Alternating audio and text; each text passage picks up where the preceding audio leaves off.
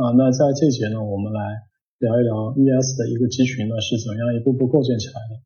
那我们知道呢，ES 天生就是一个啊分布式的一个架构。ES 分布式架构带来的好处呢，一个呢是呃天生的支持一个存储的水平扩容。那另外呢，它还可以提高一个系统的可用性。当部分节点停止服务的时候呢，整个集群的服务呢是不会受到影响的。那在 ES 当中呢，不同的集群呢，它是通过不同的名字来区分的。那你可以通过在配置文件当中指定集群的名字，或者在启动的命令行当中呢，通过杠 e class name 呃来进行设定。那我们知道。一个节点，它其实就是一个 Elasticsearch 的实例。那它本质上呢，其实就是一个 Java 的进程。在一台机器上呢，你是可以运行多个 ES 的一个进程的。但是呢，在生产环境当中，我们一般建议就是在一台机器上呢，只运行一个 ES 的实例。那每一个节点呢，你都可以通过配置呢，给它指定一个名字。那在 ES 当中，呃，我们可以把这个请求发送到每一个节点。那处理用户查询啊、写入的这样的一些请求的节点呢，我们都称它为 coordinating node。那它会把你的请求啊路由到正确的节点。比如说，当你想创建一个索引的时候呢，那它就需要把这个请求路由到 master 节点，因为在一个集群当中，只有 master 节点才能够去创建一个新的索引。那在一个集群当中，默认的所有的节点都会扮演 coordinating node 的一个角色。那在生产环境当中呢，我们建议可以通过将其他类型呃设置成 force，那使这个节点呢成为一个 dedicated 的 coordinating node 啊。那下面呢，我们通过运行 Elasticsearch 结合 c l b l u e 来看一下一个集群究竟是如何工作的。那 c l b l u e 的话，你可以通过啊 GitHub 进行下载。首先呢，我们通过命令行的方式呢，启动一个 Elasticsearch 的集群。把它的这个 node 名字呢取成是一，然后它是集群的名字呢是杰克时间，那，这个端口呢运行在九二零零上。那我们我们进入 c l b l u e 的这个界面。那在我这个演示当中呢，我用的是 c l b l u e 目前最新的版本零点八三。那通过执行 bin 目录底下的 c l b l u 的命令。好，大家可以看到 c l b l u 其实在这个九千的端口上呢已经运行起来了。好，现在我们通过访问 localhost 的九千端口，那访问这个 c l b l u 的一个 web 界面。那我们知道刚才我们的 ES 的集群呢是运行在本机的九二零零端口上的。那通过点连接，你就可以这个进入 c l b l u e 的一个管理界面了。那在这个上面呢，你可以看到目前你运行的这个呃 ES 集群的一个名字。那它目前呢，一共只有一个节点，在这个上面呢，没有任何的索引，也没有任何的分片，呃，文档数和这个存储占用的空间呢都是零。那通过这个界面的这个五角星呢，我们可以知道说 Node One 现在扮演的呢正是一个呃 Master 节点的一个角色。啊所以这就是我们一个创建出来的一个空的集群。好。那我们现在通过 more 这个界面呢，我们是可以支持去创建一个索引的。那你可以指定一个索引的名字，我们先给它取名叫 test。那还可以指定它的默认的一个分片数，呃，我们先给它设置成三，然后指定它的一个副本数，我们把它默认设置成呃一。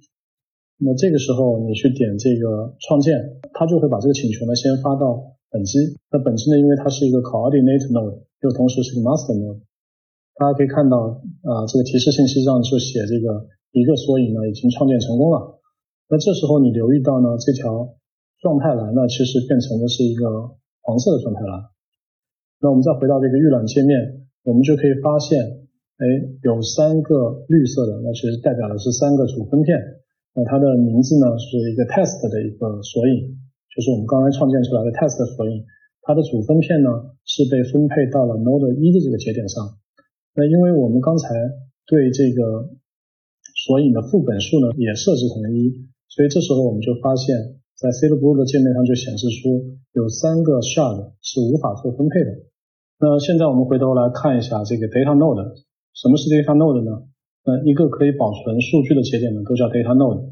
那默认一个节点启动的时候呢，它就是一个数据节点，所以在我们刚才的那个演示的过程当中呢，我们可以看到整个集群呢一共只有一个节点，呃，但是呢我们在创建索引的时候呢，为这个索引呢指定了一个副本，所以呃 ES 那么相同的一个索引呢，它的 primary shard 和这个呃 replica shard 呢，它是不能分配在一台机器上的，那因为只有将这个数据分配在不同的这个 data node 上呢，那当一台机器丢失的时候呢，它的数据呢才不会啊真正的丢失。那 master 节点呢，它会做一个判断，如何把这个分片分配到啊相应的数据节点上。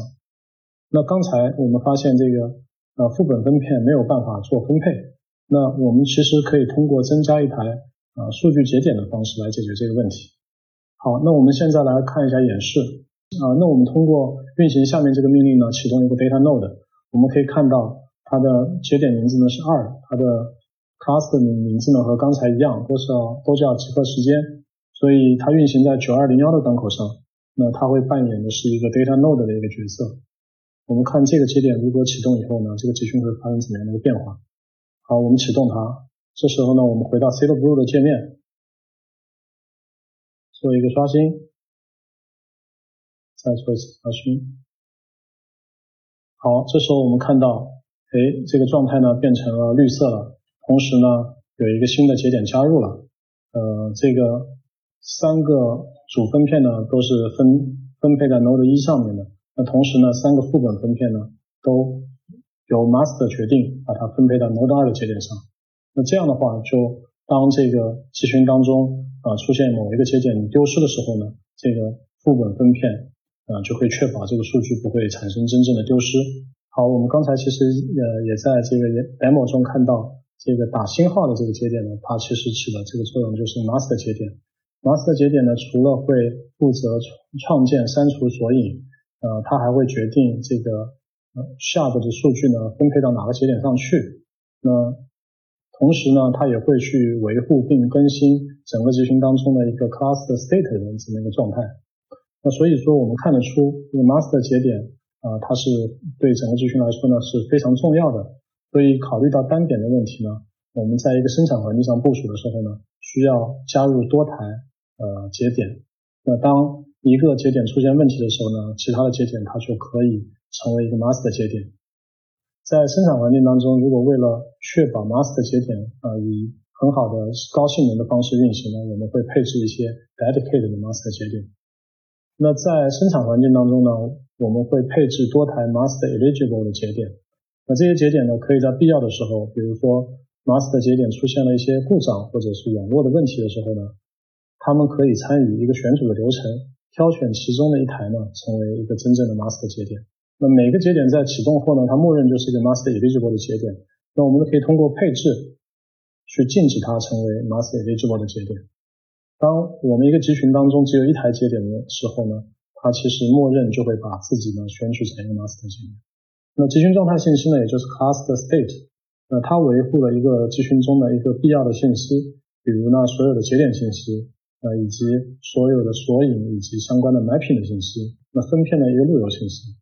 那在整个集群当中呢，只有 master 节点呢才能去修改这个集群的状态信息，并负责呢把这个信息同步给其他的节点。那我们现在来看一下 master eligible 节点以及它的一个选组过程。那在集群当中呢，这些 master eligible 节点呢，它会互相的去聘对方。那节点 ID 低的呢，会成为一个被选取的一个节点。那其他的节点如果加入集群以后呢，它会去承担这个 master 节点的这么一个角色。但是，一旦发现选中这个节点出现了丢失的情况呢，那剩下的这两台呢，就会选举挑选其中的一台成为一个 master 节点。那现在我们来看一下什么是脑裂问题。那脑裂问题呢，其实是分布式系统里面的一个经典网络问题。它指的是当网络出现问题的时候，一个节点和其他的节点呢没有办法啊连接。那这个时候呢，master 二和 master 三，他们重新会选取呃一台机器呢成为一个 master 节点。但这个时候，如果 node 一它还会认为自己是一个集群。它组成一个集群，同时去更新这个 class 的 state，那这样导致在整一个呃网络当中呢，有两个 master 节点，它可能会维护了两份不同的一个呃集群状态信息。那当网络出现恢复的时候呢，呃，这个数据啊就有可能无法正确的恢复了。那我们怎么样可以避免一个脑裂的问题呢？那其实是可以通过啊限定一个选取的条件，以及也就是 quorum 的值。那只有这个 master eligible 节点的总数大于这 quorum 的时候，这些节点呢才能够进行选举。那比如说在生产环境当中，我们一共有三个 master eligible 节点，那这个选举的条件呢设置成二。那这样的话呢，单台节点如果和其他节点无法通讯的时候呢，它是不能成为一个 master 节点的。那通过去设置 discovered 点 then 点 minimize master nodes 为二呢，我们就可以。啊，避免这个三台 master 节点在生产环境中啊出现脑裂的这么一个状况。那这其实是在早期的版本当中，我们需要做这样的设置。但考虑到有很多人对脑裂的问题呢，并不是特别的清楚，所以会出现一个这样的一个错误的配置啊，那导致呢集群出现问题。那从七点零开始呢，其实已经不需要这个配置了。呃，我们不需要再指定这个。啊，quorum 的数字，那这个 Elasticsearch 的集群呢，也并不会发生这个脑裂的现象。那在这里呢，我们去对脑裂的问题做了一个简单的描述呢，是确保同学们在使用 ES 的低版本的时候，并不会因为一个错误的配置导致集群出现问题。在这张表上呢，我们看到的其实是对每一个节点的类型的一个配置。那我们可以在生产环境上呢，呃，去配置一些 dedicated 的节点，确保这个生产环境的集群。性能更好。那在这节课当中呢，我们对 Elasticsearch 的分布式的特性呢做了一些讲解。我们呢先构建了一个单节点的一个集群，同时呢对它创建了一个呃索引。这个索引呢因为是有一个副本分片的，所以这时候呢它导致这个副本分片无法进行这个分配，所以导致集群变黄。我们这时候呢通过增加了一个数据节点啊，解决了这个分片不能分配的问题。同时呢，我们也对这个 Elasticsearch Master 节点的一个脑裂的问题呢，做了一个简单的讲述。